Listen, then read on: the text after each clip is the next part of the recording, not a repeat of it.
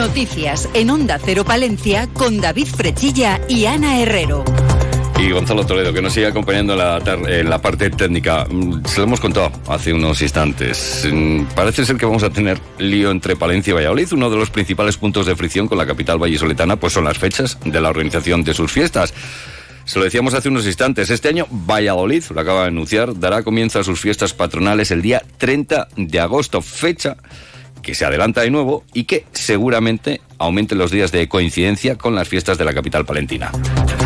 Bueno, pues habrá que estar atentos a lo que dice el consistorio de Palencia, pero ya se pueden imaginar pues, que todo hace indicar que esta fecha pues, pues no les va a hacer ninguna gracia. Bueno, veremos esas reacciones ¿eh? a lo largo de las eh, próximas jornadas. Lo que hacemos ahora es eh, conocer el tiempo.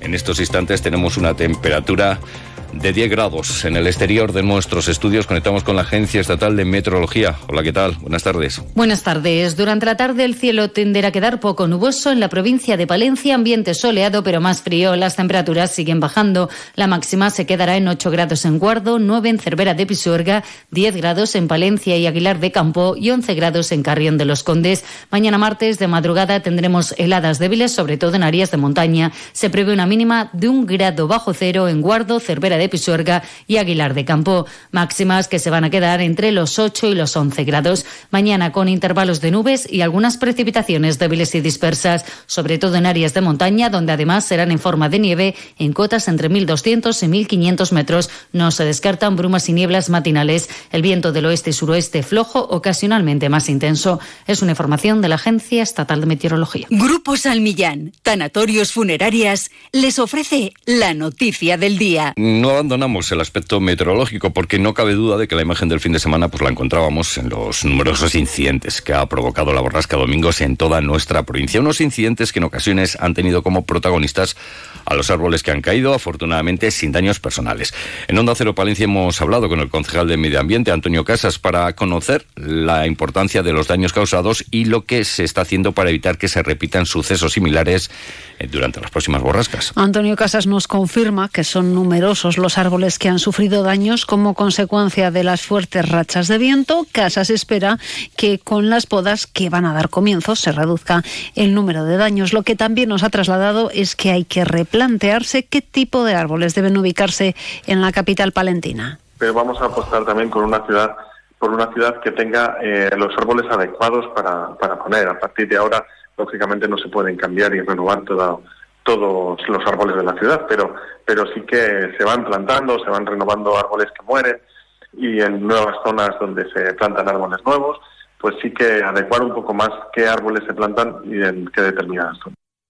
En la capital palentina hay 20.000 árboles. Para conocer su estado de conservación, un ingeniero forestal y un ingeniero agrícola están realizando un informe sobre la situación de los árboles de algunas zonas de Palencia. Sí, desde hace unos meses se lleva trabajando en eso. Estamos empezando eh, acotando zonas determinadas, es decir, tenemos un estudio bastante avanzado en jardinillos, tenemos un estudio eh, bastante avanzado también en otros parques de la ciudad, como en el Salón, vamos a empezar por la Carcavilla, eh, también en, en, las, en las zonas, en las proximidades del río, es decir, que, mm, necesitamos eh, conocer cómo está el arbolado en Palencia, lógicamente, y esto no es un trabajo que se haga de un día para otro.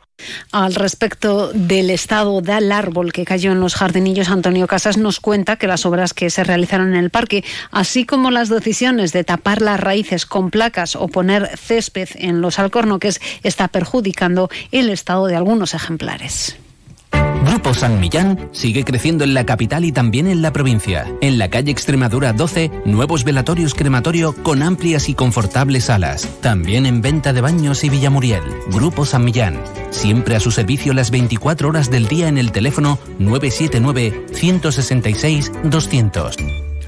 No nos movemos de la capital palentina porque se va poner fin a uno de los eh, principales programas para dinamizar el comercio de la capital. El pasado jueves se celebró la mesa de comercio y en ella el Ayuntamiento de Palencia ha dejado claro que se suspende la celebración de un día entre 10.000. Eso es lo que nos ha contado hoy en más de uno Palencia el presidente de FECOPA, Fernando Tejerina, quien asegura que la decisión de suspender un día entre 10.000 euros es un error, ya que era una de las campañas que más repercusión mediática y de retorno económico tiene para los comerciantes palentinos. Eh, de hecho, un día entre 10.000, algo que ahí estaba, que que tenía una repercusión de más del ciento y pico por cien en, en la economía del comercio de Palencia, se ha suprimido 100% se ha suprimido 100%, no lo veían. Todas las estadísticas que se les pasan año a año desde FECOPA con diagramas de barras muy monos, eh, les ha dado lo mismo, o sea, no, nos lo cargamos. Tejerina acusa a la actual corporación municipal de falta de diálogo. Asegura que todas las propuestas que se hacen desde FECOPA son rechazadas por el ayuntamiento sin mayor explicación. Un Fernando Tejerina con el que también hemos hablado de la próxima campaña navideña. Aquí ha pedido a los clientes de Palencia que apuesten por el comercio de nuestra capital y provincia. Ya pensemos que la gente pues eh, se implique con el comercio físico, el comercio pequeño y que compre, entienda, que es que, que es que no nos comemos a nadie. Que entren, comparen, toquen y, y lógicamente para nuestro gusto que lo compren y se lo lleven. O sea, no. Y ahora hablamos de política. Saben que la actualidad política pues sigue pasando por la amnistía. Según informan a Onda Cero, fuentes del Partido Socialista, la consulta celebrada durante este fin de semana ha dado como resultado que el 80,71% de los afiliados del Partido Socialista de Palencia eh, que han votado de forma presencial han ratificado con su voto positivo el pacto de gobierno con Sumar y la negociación con los partidos nacionalistas e independentistas para hacer posible la investidura de Pedro Sánchez. De los 254 votos emitidos, 205 se han mostrado a favor y 42, un 16,54%, han votado en contra del acuerdo con Sumar y las negociaciones con el independentismo. Pues es lo que han votado de forma presencial los militantes del Partido Socialista y de todo lo relacionado con la amnistía. Hablará hoy a partir de las dos y media de la tarde la secretaria provincial del PSOE, Miriam Andrés, en el programa Castilla y León en la Onda con nuestro compañero Roberto Mallado. Por cierto, que mañana a las 8 de la tarde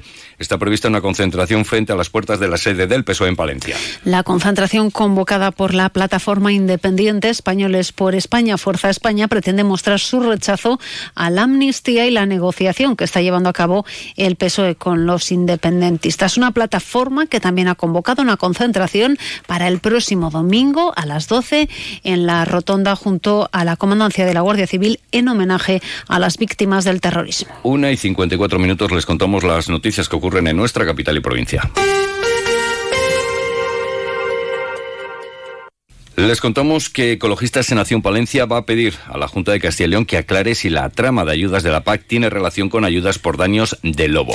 Las irregularidades en la valoración de los daños de lobos son habituales, dicen desde Ecologistas en Acción, en la zona norteña y por ello es necesario, apuntan, conocer si los ganaderos investigados por el cobro fraudulento de ayudas de la PAC también han sido beneficiarios de ayudas por daños. Desde el colectivo, además, cargan contra el funcionamiento del Servicio de Medio Ambiente y trasladan la falta de escrúpulos, dicen, de algunos de los ganaderos de la montaña palentina. Pues ahora vamos a hablar de nuestro mundo rural, pero para hablar de noticias más positivas.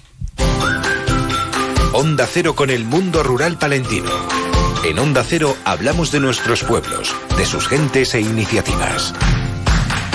Y en concreto hablamos de nuestro mundo rural, pero en clave de cultura, porque Aguilar de Campo se prepara para la celebración de la próxima edición de su Festival de Cine. Hoy ha tenido lugar la presentación del cartel de este año, una imagen, obra de la diseñadora aguilarense Leticia Caballero, y las fotografías realizadas por Wilfredo Román, eh, contando con los vecinos de Aguilar de Campo como principales protagonistas, van a ser, nunca mejor dicho, los protagonistas de este cartel. Este hecho se debe a que la imagen del festival durante las siguientes ediciones mostrará una serie de retratos de habitantes de la villa aguilarense, personas de diferentes edades y oficios que de esta manera pasan a convertirse en embajadores del certamen. La próxima edición del Aguilar Film Festival contará con nueve versiones diferentes del cartel promocional, en cada una de las cuales aparece un vecino de la localidad Se trata de cinco mujeres y cuatro hombres con edades comprendidas entre los 12 y los 70 años que han colaborado con la iniciativa de manera desinteresada y cuya presencia, dando imagen a la cita cinematográfica, permitirá que el certamen estreche aún más sus vínculos y su identificación con la sociedad aguilarense. Y para que el festival se lleve a cabo es fundamental el apoyo de empresas como Gullón, la Galletera Palentina y el Ayuntamiento de Aguilar han renovado un año más el convenio para impulsar la celebración de la próxima edición del Aguilar Film Festival que recordamos va a tener lugar entre el 1 y el 9 de diciembre. La concejala de Cultura, Soraya Isasi, y el director corporativo de Galletas Gullón, Francisco Evia, han sido los encargados de rubricar esta mañana en el Ayuntamiento el convenio mediante el que la compañía galletera financia con 10.000 euros la celebración de este gran evento cinematográfico. Y de la cultura la educación, porque un total de 17 alumnos de la Escuela Universitaria de Enfermería, doctor Dacio Crespo, que depende de la Diputación de Palencia y escrita a la Universidad de Valladolid, han sido beneficiarios de las becas que concede la institución provincial para apoyar el coste que supone estudiar esta formación universitaria en el Centro Palentino de Formación. Dos de los alumnos han recibido ayudas por un importe de 300 euros y los otros 15 ayudas por importe de 600 euros tras resolverse la convocatoria anual de la institución provincial para premiar el esfuerzo de los estudiantes de enfermería. El importe total de ayudas es de 9.600 euros. Y seguimos en nuestro medio rural porque Becerril comete las obras de rehabilitación de su plaza mayor para adecuarla a bien de interés cultural de la localidad con la ayuda de la Diputación de Palencia. La presidenta de la Diputación ha visitado las obras que con un presupuesto de 430.000 euros cuentan